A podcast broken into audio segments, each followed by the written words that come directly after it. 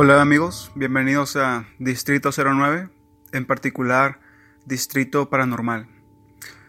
En este episodio les traemos tres recopilaciones de las historias que consideramos más espeluznantes que se han registrado a lo largo de la historia en los programas radiofónicos, personas que llaman y cuentan lo que han vivido en el ámbito paranormal.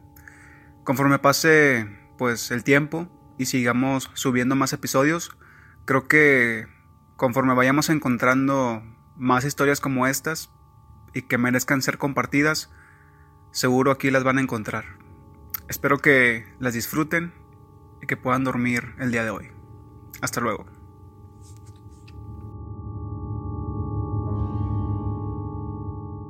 Buenas noches, horror a la medianoche. Buenas noches, Flavio. Gracias por llamar, bienvenido, señor. Disculpa, mira, te quiero platicar una historia que me sucedió a mí Sí. Yo vengo de la Ciudad de México, yo viví en la Ciudad de México 17 años. Ajá. Y estuve trabajando tres años en una fábrica de jabón que está en Jalisco, en el Estado de México. Muy bien. Mira, teníamos un compañero que estaba, yo estaba en el área del taller automotriz, yo era lavacoches del taller automotriz de esa empresa. Sí. Y tenemos un compañero que trabajaba en el área de car wash, donde están los rodillos. No sé si has visto en los, en los autolavados que tienen unos rodillos que se dedican pues prácticamente a lavar el carro. Sí, sí, claro, sí los ubico. Ah, ok. De hecho, aquí había uno, en los, empezó como en los ochentas, a principios de los ochentas, finales de los setentas, que fue el primero y era el único durante muchos años y era una odisea ir a ver los, los carros, cómo los lavaban. Allí estaba en la Avenida Las Américas hace mucho. Ahí fue donde los conocí, Ah, por supuesto. Este, perfecto. Mira, bueno, pues este, este chavo se dedicaba a accionar los rodillos. Tú sabes que en las empresas, pues, eh, hay mucha amistad entre los mismos compañeros. Claro. Y él, él era compadre de otro compañero que estaba en el área de lavado y engrasado, ahí mismo en el taller automotriz. Ajá. Ellos pues, se llevaban súper bien, eran, eran grandes amigos y de hecho al grado de que pues siempre se molestaban uno a otro, ¿no? Se aventaban en, a la hora del, ba- del baño jabones y se llevaban pues pues como, como compadres que eran. El, eh, este chavo que, de, que estoy hablando le decíamos el Scooby. Él le juró al otro chavo que aún después de muerto lo iba a seguir fregando, ¿no? Porque pues eran eran tan tan llevados que, que el uno al otro se decía, no, si me llego a morir yo antes que tú, aún así te voy a seguir molestando. Pues pasó el tiempo, y más o menos en octubre del 2005, eh, el Scooby iba para un bautizo en, en el área de Teotihuacán, en las pirámides, se mató en una camioneta. Sí. Bueno, pues a partir de ese momento, el otro chavo se llama Víctor Hugo, le decimos el japonés, Ajá. le decimos. Eh, empezó a soñar mucho con este chavo, con el Scooby, y nos decía "Es que lo sueño mucho, es que lo sueño mucho, y empezaron a suceder cosas extrañas en el taller, al grado de que un día este chavo, eh, Víctor Hugo, se quedó a bañar hasta el último, y a la hora que salió de bañar, sintió que le decía, ah, porque le decía compadrito, ¿qué onda compadrito? ¿Cómo estás? Y este, sintió que alguien le decía, ¿qué onda compadrito? Cuando volteó efectivamente estaba la silueta de del Scooby sentado justo a un lado de él. Entonces no le creíamos, cuando él nos platicó, es- ese chavo pesaba aproximadamente 100 kilos, este Víctor Hugo, y en cuestión de dos meses llegó a pesar hasta 65 kilos de que ya no dormía, no podía comer bien. Pero o- la situación se agravó al, al grado de que un, un día él, él en lavado y engrasado subió un trailer, lo que es el puro tractor, el, el tractor que le llaman, a la rampa. Ajá. Cuando él lo sube a la rampa, eh, empieza a escuchar, ¿qué onda compadrito? Ya bájame. Y cuando voltea, ve en el espejo retrovisor la cara de, del Scooby, que lo estaba observando como si estuviera arriba del tráiler, este chavo.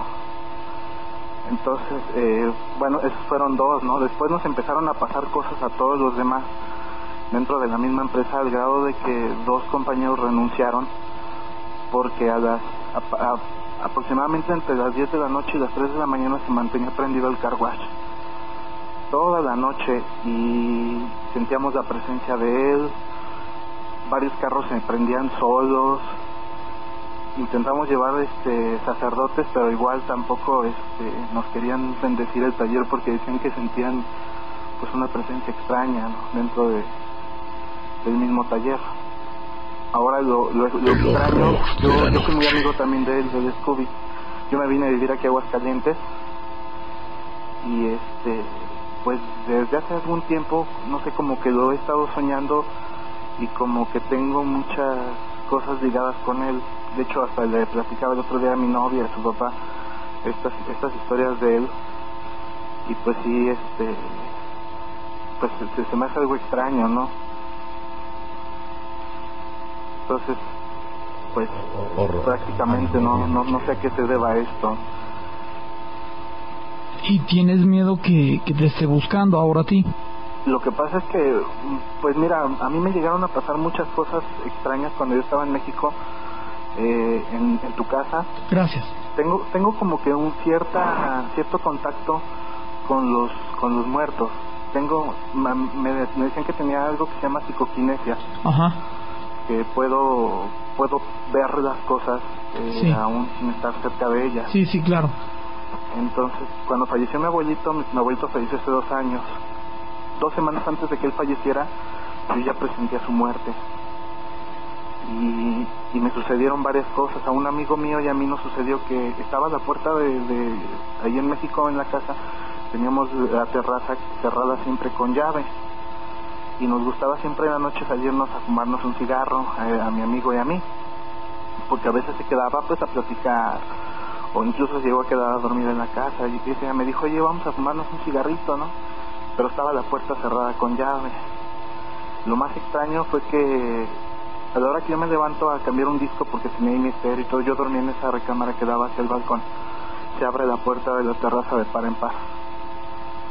Aún estando cerrada con llaves de cuenta que se abre, yo brinco para cerrarla pensando que pues, era un ratero o una persona que se quería meter a la casa. Y a la hora que lo intento querer volver a abrir seguía cerrada con llave. Eso otra vez se, me reveló una imagen así como de humo, haz de cuenta como humo de cigarro, pero una silueta de una persona. Blanca azulina. Sí. Ajá.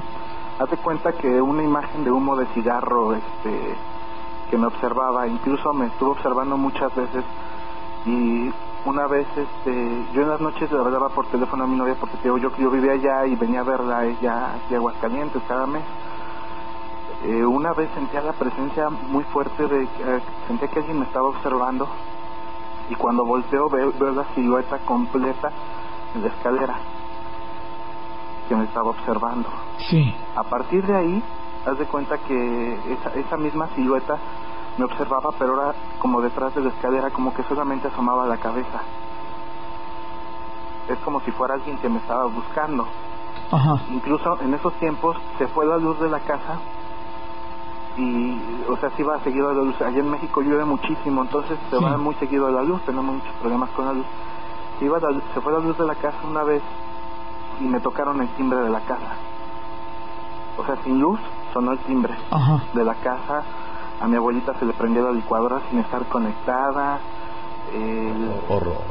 nos, nos, empezaron a suceder una serie de, de cosas extraordinarias a, raíz de que falleció mi abuelito.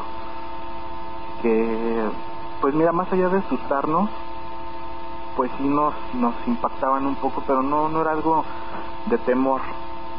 Yo de hecho yo estuve soñando con él un mes completo, soñaba que estaba arriba de la escalera parado y usaba un bastón de madera soñaba que estaba con su bastón y que me llamaba, que me decía, ven, ven, pero pues yo lógicamente no subía, ¿no? Como que me daba miedo. El de la noche. El, hecho de, el simple hecho de pensar en subir las escaleras para estar con él. Claro. Te digo, nos, nos pasaron esas cosas, este, y otra de las cosas también a la que yo le, le adjudico todas estas cosas que me pasaron, incluso en el taller, muchas veces, una vez sentí que me dieron una palmada en la espalda y no había nadie. Lo extraño es que cuando me revisé la espalda tenía la marca de los dedos en la espalda. O sea, como si realmente físicamente me hubieran dado un golpe en la espalda. Tan, o sea, sí fue un golpe duro porque incluso hasta el aire me sacaron, ¿no? Pero no había nadie a 200 metros, estaba en un lugar solo. Y, yo dije, Ay, pues a lo mejor fue mi imaginación o me dio... Intentas buscar de, respuestas lógicas a las cosas, pero cuando me observé que tenía la marca de los dedos fue cuando dije, no, pues esto no es, no es algo normal. Te digo, yo yo también le adjudico muchas cosas a que mi abuelita, casi toda su vida, ella tiene 81 años, cuando hay algún difunto en la colonia o por ahí, ella es la que le reza los rosarios, incluso ella los viste. Es una persona pues muy solidaria en ese aspecto y tiene, tiene mucho mucha fuerza de, de, pues, no asustarse, ¿no? mucho temple. ¿Perdón? Mucho temple. Tiene mucho temple. Claro. Entonces, te digo, yo, yo, yo pienso que incluso ese tipo de cosas fueron las que, las que trajeron esto. De hecho, regresando al tema del Scooby, un trailero, te voy a platicar rápidamente, llegó a las 3 de la mañana porque ellos ahí guardaban los trailers en el taller. La, fábrica de jabón que te digo es la Corona. La fábrica que hace el jabón, el Roma, el Poca. Ajá. Muy, muy, es muy conocida esta fábrica, ¿no? Sí, claro. Llegaban los traileros en la madrugada, dejaban los camiones y se iban a sus casas a dormir.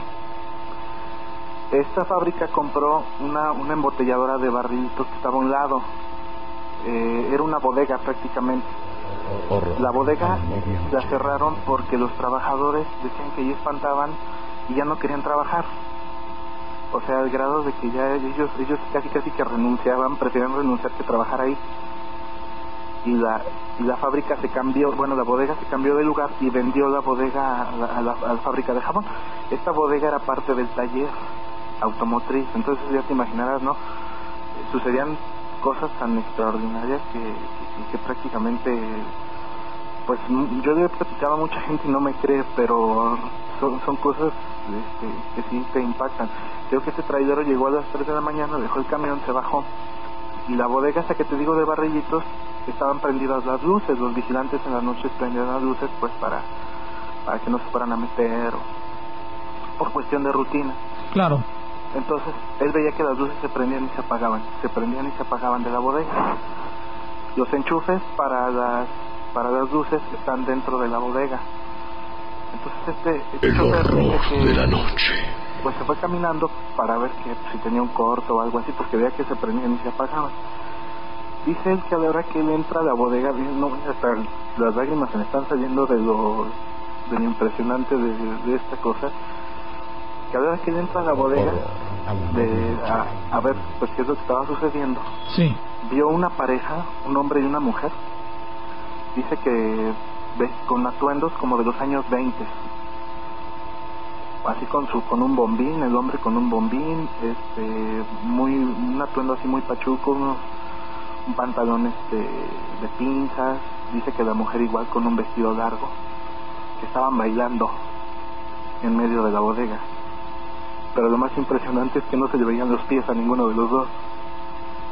Entonces este chofer salió corriendo, incluso él se volvió diabético y como a los seis meses falleció.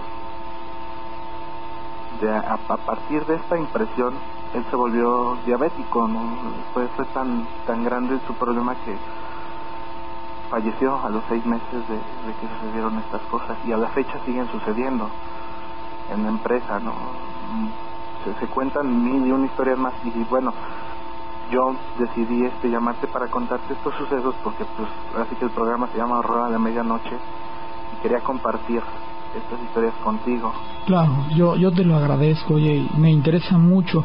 Oye, una, una persona que tenía la nariz peculiar, una nariz, eh, digámosle, peculiar larga, podría ser ojos jalados, delgado, no es muy alto, eh, moreno, moreno claro. ¿Te suena familiar esa imagen? Sí. ¿El Scooby? Sí. Sí, ¿verdad? Sí, ¿por qué? Híjole. No me preguntes por qué tú tienes eh, la capacidad de ver las cosas así, yo las veo distintas y creo que ya vi a esta persona. Uy, Era muy sonriente el hombre. Híjole, te lo juro que El Scooby era muy sonriente, ¿sí o no? sí. Te lo juro que me estás dejando. Su nariz era muy larga, como... Digamos, su característica era que, que su nariz era lo más peculiar de su cara. Sí. Ok. Ay, No pasa nada, no, tranquilo, tranquilo. te lo juro, mira, me estás impactando de oro de que te lo juro que así era. El asunto es conmigo, no, no es contigo, no te apures. No, no, no, no. Oye, me decías que te han pasado cosas eh, raras ho- hoy El día y que de la noche. tienes miedo de que ahora te esté buscando a ti, este, Sí. este joven que, que nos visita. Es que, ¿sabes qué? Mande. Rápidamente, haciéndote un paréntesis. Adelante, no, adelante. Yo lavaba los carros a los compañeros y les cobraba alrededor de 20, 30 pesos. Él me daba 30 pesos. El, el sábado que él se mató, me dio un billete de a 50 y yo no tuve cambio para darle. Yo le dije, te los pago el lunes, pero ese mismo sábado se mató, entonces yo no le devolví el cambio. Y muchos de mis compañeros me decían, es que sabes qué, güey, te va a buscar por su dinero. Llévale flores o dale algo simbólico, porque le quedaste a deber a un muerto. Y el quedar de ver a un muerto es, es pues es no quitártelo de encima. Entonces, te- de hecho te lo juro, las palmadas, este, todo lo que me sucedió a mí dentro del taller, Sí, yo lo relacionaba con él. Y ahorita como me lo estás describiendo, haz de cuenta que lo estoy viendo en este momento, así. no, no estaba como que se agachaba un poquito. Sí, Sí, ¿verdad? sí. Tranquilo. ¿Qué pasó? ¿Qué tienes? Lo, lo- lo estoy, lo viendo. No, no, tranquilo, Sí, Radio. tranquilo. Tranquilo, ¿qué pasa? Lo, lo estoy viendo. ¿Qué está haciendo? Está, está, está parado. No, no, tranquilo, escúchame. No te va a hacer nada. Scooby, tra- tranquilo. No, tranquilo. Repite conmigo, escúchame. ¿Qué hace? ¿Qué haces? Ma- Mande, ¿Qué hace? está aquí. Flavio, Dile que te diga lo que te vaya a decir en sueños. mande. Dile que lo que te tenga que decir que te lo diga en sueños. Di- di- Dímelo en sueños, por favor. Scooby, por favor, dímelo en sueños. Dile que se vaya a descansar. Ve- Vete a descansar. Me está, me, me está haciendo una seña con la mano. No, no, no. Me está haciendo una seña con la mano. En sueños, Scooby. Me está haciendo un número 5. Flavio, Sí. un número 5 con la mano derecha. Está, está aquí, frente a mí. Y me, me, me está intentando tocar. Pero El horror de la noche. No, hace. Tranquilo, por favor. ¿Qué hace? Se está alejando. Se está alejando. Se va a ir.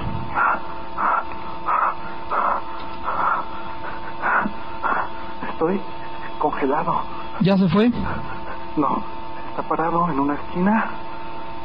Me está lanzando una bendición con la mano derecha. Se va a ir.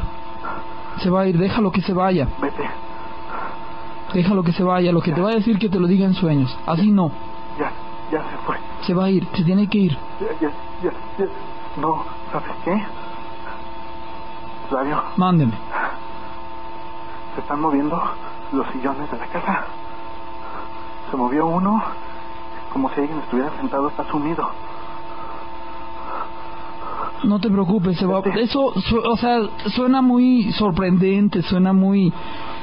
eh, llama mucho la atención, te, te sacan mucho de tu equilibrio. Pero no te va a pasar nada, tranquilo. Él no te puede tocar. No se lo permitas, no lo dejes que lo, que lo haga. Él se va a ir. Flavio, Mándeme. me habían pasado cosas extraordinarias, pero esto es... ¿Sabes? Sí, Ya se fue. se va a ir, te digo, se va a ir. Ya se, ya se fue. Ya se fue. Pero la casa apesta horrible y estoy congelándome. Me sale hasta me está saliendo vaho de la boca. te vas a empezar a sentir eh, poco a poco con un hormigueo en el cuerpo Sí, y te vas a sentir mejor. sí. Las cosas ahí en tu casa van a calmar, no te asustes. Suena, vamos, extremo que te lo diga en este caso, pero tranquilo, no, no va a pasar a más. Tranquilo, respira despacio, profundo, no va a pasar más. Tranquilo. Tranquilo. Él se va a ir a descansar. Igual y lo sueñas y en el sueño te va a hacer el encargo. Oye, yo no lo quiero ver. ¿Mandé? Yo no lo quiero ver. No, pero en sueños va a ser distinto. Es que verlos de frente es terrible. Pero ya en sueño lo sueñas como una, una sola persona, una persona viva, y lo sueñas en otras circunstancias, entonces te sientes mejor. Hoy sí te reconozco, comparto tu sentimiento, máxime porque vino para acá también, pero no pasa nada, tranquilo. Te lo juro, Flavio, que, mira, a mí me han pasado cosas de- extraordinarias. Estoy, estoy, no, que en serio que me dan ganas de salirme y de hecho me estaba saliendo de la casa ahorita que se me acercó, estaba en la puerta, pero nunca, nunca en mi vida, te lo juro, nunca me había pasado algo así. Lo vi salir del cuarto de mi papá. Ok, Mi papá no está, ahorita está trabajando él. Sí. Pero claramente vi que alguien abrió la puerta cuando me estabas diciendo lo de las velas y vi cómo se dirige hacia mí. Nada más de acordarme, Claro, vi cómo se dirige hacia mí, pero en su cara veía angustia. ajá. Ah, Era, no era él. Sí, yo, yo recuerdo, espero que no regrese, pero yo recuerdo un Scooby sonriente, una persona, una persona súper alegre, como tú me lo describiste, con un nariz Ujú. prominente, moreno, el delgado, una, una persona muy buena onda.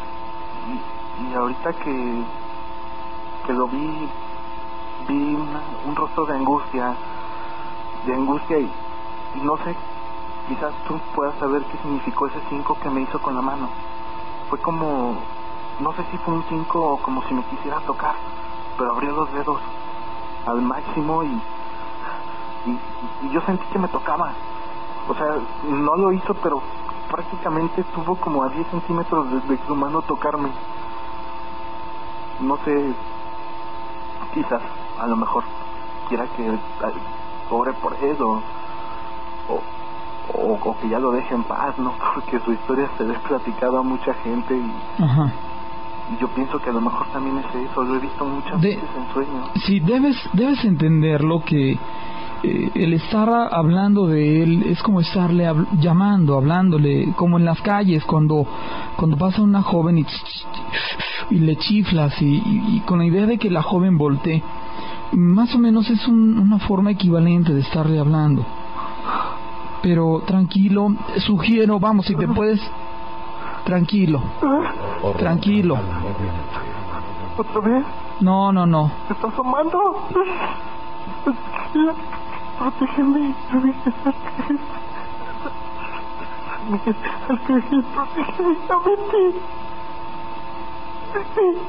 ¿Qué está haciendo?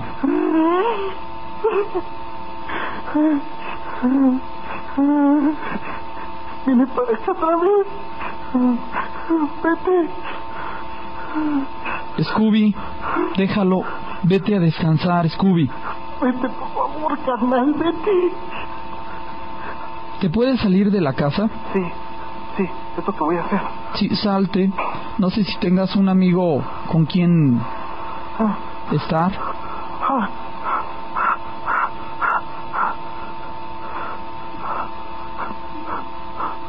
Tranquilo. Abrió la puerta. El horror de la noche. ¿Se va a salir o...? Sí, sí. Ve- ve- Vete, vete. Ya. Bueno. Alejandro.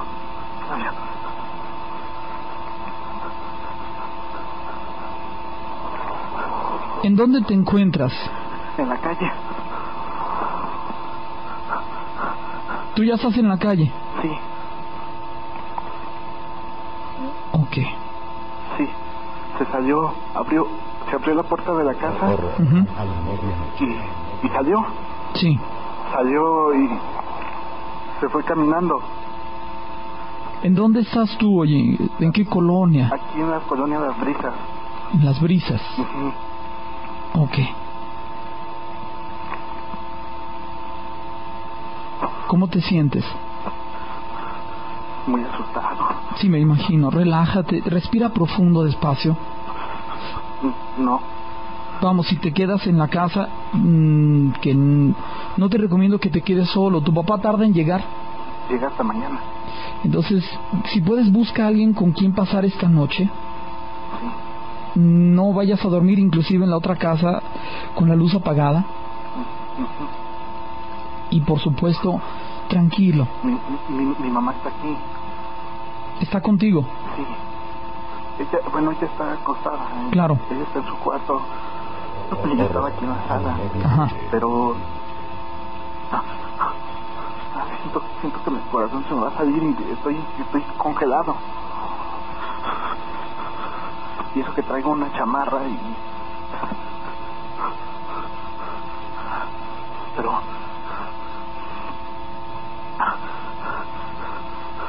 Nu- nu- Nunca me había pasado algo así.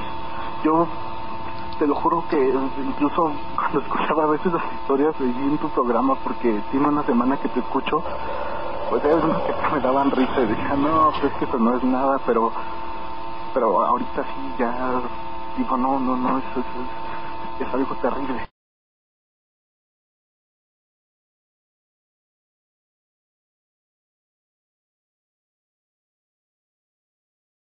Señoras y señores, pues adelante, nos vamos inmediatamente con el relato, este que marcó una época en su época, ¿verdad? Son las malditas botas con sangre. Adelante. Pues por una casualidad escuchando su programa, Ajá. Ah, yo, yo, no, yo no estoy muy acostumbrado a escuchar la radio, Ándele, como ve, ingeniero. pero ah, con compañeros de trabajo ah, Ujú. escuché cerca del programa y, ¿Lo comentaron? sí, y, y pues quería platicar un relato mío. ¿Esto dónde sucedió, ingeniero? Eso sucedió aquí en la calle, aquí en la Ciudad de México, cerca de Tepozotlán. Perfecto. Adelante, por favor, ingeniero. Hace muchos años, hace 15 años, perdona usted que estoy nervioso, Adelante. Hace 15 años conocí a una muchacha en la escuela de medicina de la UNAM, con la cual me casé. Ella se llamaba eh, Jacqueline. Bueno, nuestro, nuestro matrimonio pues fue un matrimonio común como todas las familias mexicanas Y decidimos hacer una casita en Tepozotlán en un terreno que su, pa- su padre, que en Dios tenga en su gloria, le había regalado de bodas, un terrenito en Tepozotlán. Nosotros construimos una casa bonita al estilo asiático, con grandes espacios, pero a la vez con arcos mexicanos. Eh, esa casa, pues, la fuimos decorando poco a poco con motivos mexicanos porque mi esposa era muy patriota. Bueno, Mm. es, aún lo es. Entonces, pues llegó el momento en que hicimos una fiestecita para recibir amigos y festejar la terminación de la casa. Desde ese momento fue una pesadilla para ambos. Tuvimos una fiesta, tomamos mucho alcohol, mucha comida. Y en la noche, cuando toda la gente se había ido, eh, pues escuchamos ruidos raros, ruidos diferentes ruidos que no se escuchaban normales en la casa. Esto preocupó gran parte de mi señora porque pues ella es muy católica, ella es, yo soy, este, yo, no soy de la religión de ella, no quiero meterme en problemas de cuáles. Y este, y preocupó mucho y ella rezaba mucho por esos ruidos. Cierto día, para no hacer la historia tan larga, Ajá. yo fui a trabajar, yo trabajaba al otro lado de la ciudad y mi esposa se quedó en la casa. Pero ella me cuenta, o me contó, que junto a una puerta que daba al sótano de la casa, encontró unas botas muy grandes como de minero Yo solía utilizar esas botas de minero, pues puesto que estaba metido yo en excavaciones y todo tipo de cochinadas de obra. Eh, mm, cuando llegué, llego yo a la casa y encuentro encuentro a mi esposa muy enojada porque las botas pues estaban muy sucias y junto a la puerta habían dejado como un chorro de agua, como si estuvieran ellas mojadas. Yo les decía a ella que no eran mis botas, que probablemente eran de un empleado mío que se llamaba Salomón, que quizá las haya de- había dejado, pero yo no reconocía botas porque las botas de Salomón eran las que yo compraba de la empresa y eran diferentes, ¿no? Eran sumamente diferentes. Las botas las sacó mi esposa y las tiró en un cesto de basura. No eran mías ni eran de nadie. Pasó el tiempo, noches después escuchamos ruidos intensos, fuertes dentro de la casa. Y yo escuchaba y, y pues ya me estaba yo acostumbrando, pero mi esposa seguía orando y rezando. Cierto día que fuimos al bautizo de un hijo de mi hermano, regresamos. Yo esa noche tenía un dolor de cabeza y de espalda y no pude tomar ni festejar bien como festejamos en Asia. Regresé yo sobrio, mi esposa no lo regresó. Mi esposa regresó un poco mareada y nos dormimos, nos acostamos en la litera, digo, perdón, en la casa, en la recámara principal. Sí. Hay una escalera en mi casa que, eh, que- que es toda de madera y de china cuando uno sube. Entonces ya estábamos dormidos y yo claramente me despertaron los rechinidos de la escalera, de la dicha escalera. Esos rechinidos me pusieron muy nervioso y yo días antes por los ruidos había comprado una pistola a la, por- a la policía bancaria corrupta. Ujú. Había conseguido la pistola robada. Esa pistola la tenía por seguridad en la casa. Cuando escuché, dejé de escuchar los rechinidos en la escalera, escuché un fuerte toquido en la puerta de la recámara. Pero tocaba la puerta como si quisiesen tirarla. Tenía, no sé, una fuerza, una gran fuerza la persona que había, se había metido. Mi esposa se despertó abruptamente y yo tomé la pistola, abrí la puerta, ella me jalaba para que no, no abriera la puerta. Perdón, es que me da mucho terror cada vez que lo platico. Quería abrir la puerta, me dejó, total, me desafé a abrir la puerta y vi claramente cómo la persona iba bajando las escaleras corriendo. Y yo le disparé. Al tercer impacto de la bala, cayó la persona y rodó por las escaleras. Entonces volteé y grité a mi esposa, habla policía, habla policía. Le grité fuertemente. Ay, disculpe, don Rubén. Eh, eh, le entonces cuando volteé de nuevo, prendí la luz pasillo, prendí la luz escalera, bajé y no, no estaba persona, no había nadie. Había unas botas, las mismas que mi esposa había tirado hace dos o tres meses atrás, atrás pero las botas tenían sangre. Ujú.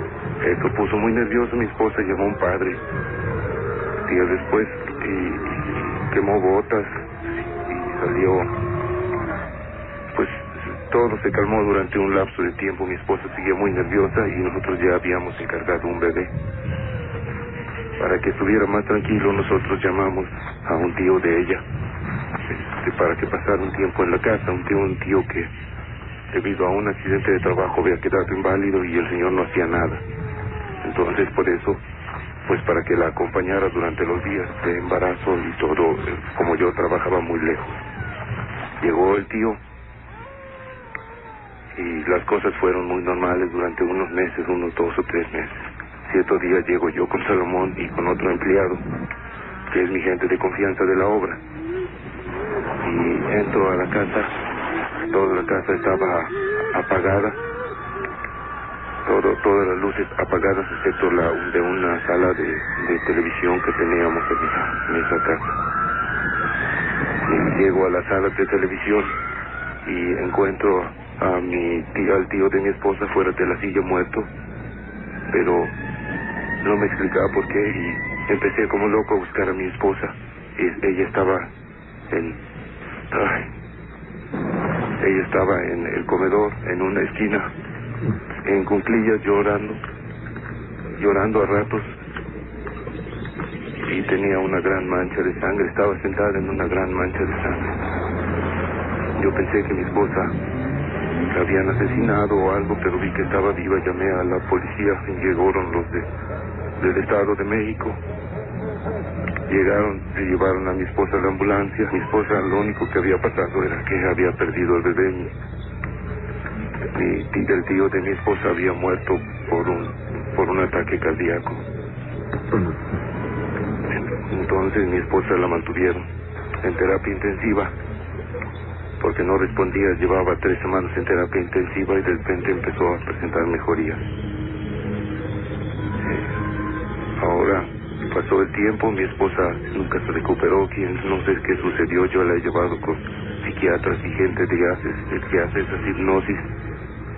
Y ella de vez en está muy lúcida, está muy tranquila, no lúcida porque realmente no me recuerda, está muy tranquila y cada vez que, la hipnotizaban y, le hacían recordar se ponía como histérica y me decía que, que, que me cuidara, que, que ahí estaba y que nos iba a hacer daño, pero no sabía yo qué ni, ni cómo, ni quién.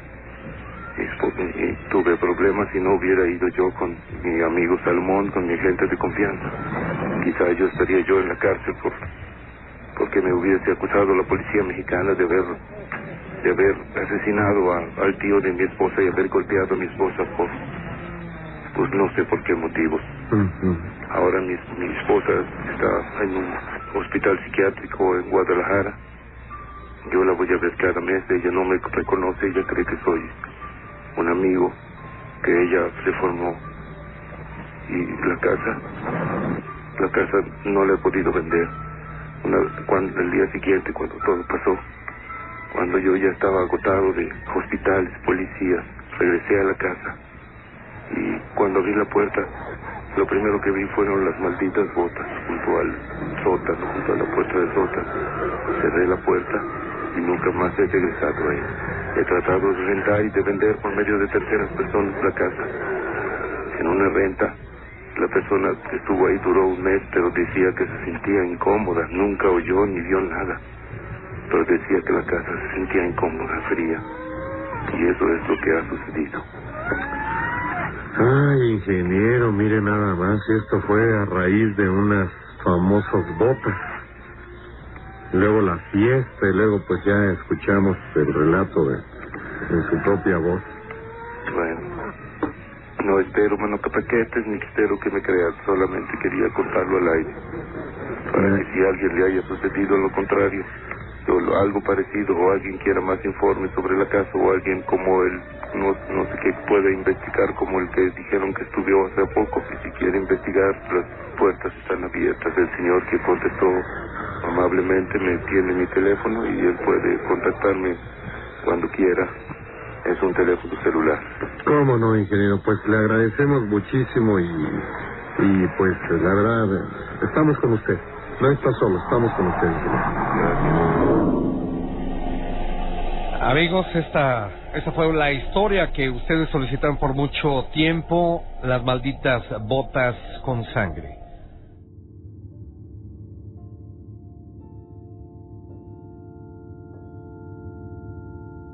Buenas noches. Buenas noches. Gracias por llamar Horror a la medianoche. Hola, buenas noches, Flavio. Mira, tengo un mes viviendo aquí en Aguascalientes y este apenas me animé a hablarte. Ah, gracias. Este, casi a los pocos días que llegué aquí te sintonicé. Mira que yo tengo un problema ah, hace aproximadamente cinco años. Vivía en Torreón, Coahuila y este, pues una noche salía a bueno, era madrugada, trabajaba en una fábrica y este, había tres esquinas así en diagonal y de repente pues eh, ya se me había hecho un poco tarde, me había dejado el transporte, se me olvidaron unos lentes y regresé a la casa y en una esquina vi a una señora parada de negro, este pues me imaginé que tal vez era alguna vecina barriendo o no sé. Cuando iba a cruzar la calle eh, vi a la señora eh, que como que tuvo una reacción de susto. De repente empezó como a correr Mm, entonces a mí se me hizo extraño. Mm, volteé y no tenía pies. Estaba así como desvanecida. Me asusté y ah, desapareció de repente así ante mi vista. Eso ya hace como 5 o 4 años. Eh, después vivía con mi abuelita, le platiqué a ella, eh, pues porque en la noche despertaba y la veía sentada ahí en mi cama. A la de negro. Sí, una de negro, una señora se veía ya grande, eh, un poco así como llenita, no se le veía el rostro, pero sí sentía su mirada. Estaba en mi cama sentada, eh, la veía por la ventana, desde el- ese día que la vi, todos los días, todos los días hasta la fecha, la sigo viendo. Incluso aquí en Aguascalientes. Sí, aquí en Aguascalientes y apenas acabo de llegar a vivir aquí, anteriormente vivía en Celaya. Entonces mi abuelita pues lo que hacía era que, que abría la Biblia en Salmo, pero siempre que la señora aparecía la Biblia se cerraba. Sí, por supuesto. Y entonces, ah, pues es algo con lo que yo no he aprendido a vivir hasta la fecha.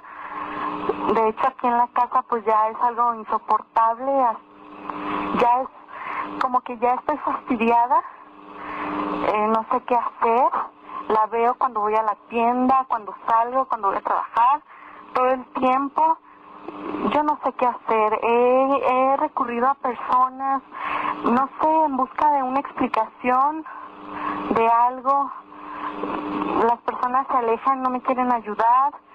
Yo ya estoy desesperada. Yo ya no sé qué hacer. Ahorita estoy aquí en un teléfono de, pues aquí en la esquina de mi casa Sí. y la señora, no sé, todo el tiempo, noche, día, minuto tras minuto y yo ya no sé qué hacer, Flavio. ¿La está viendo en este momento? Ahorita en este momento cuando venía para acá, sí. Ahorita estoy aquí sola, pues no, no veo nada. Eh, pues ya es de madrugada, pues ni gente ni nada. Pero no sé, yo ya, ya no sé qué hacer.